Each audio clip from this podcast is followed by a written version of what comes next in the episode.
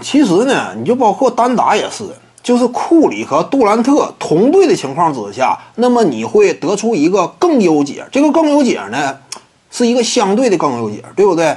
并不代表斯蒂芬库里啊单打就不行，只不过因为呢，凯文杜兰特在单打领域他更擅长，那就给他呗，对不对？让他干这活吗？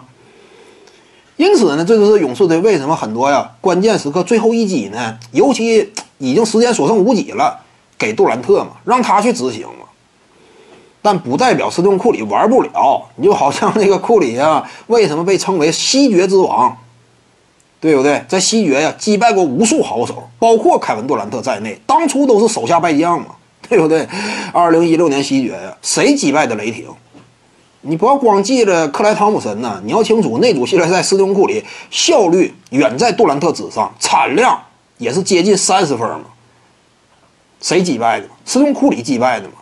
之后啊，在西决面对某支球队啊，杜兰特都伤了，打不了了。那你说，按很多球迷讲的，勇士队没有杜兰特都过不了某支球队，就靠他过呀？夸张了吧？你之后没有杜兰特不一样过去了吗？靠谁过的？斯蒂芬库里啊，手指已经严重挫伤的情况之下，跟当年的科比一样，轻伤不下火线，对不对？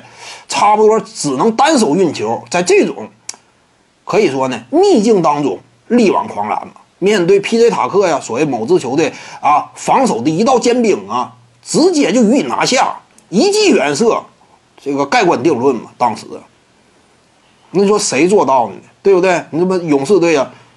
库斯库里干不了这活吗？那不还是他干的吗？徐静宇的八堂表达课在喜马拉雅平台已经同步上线了。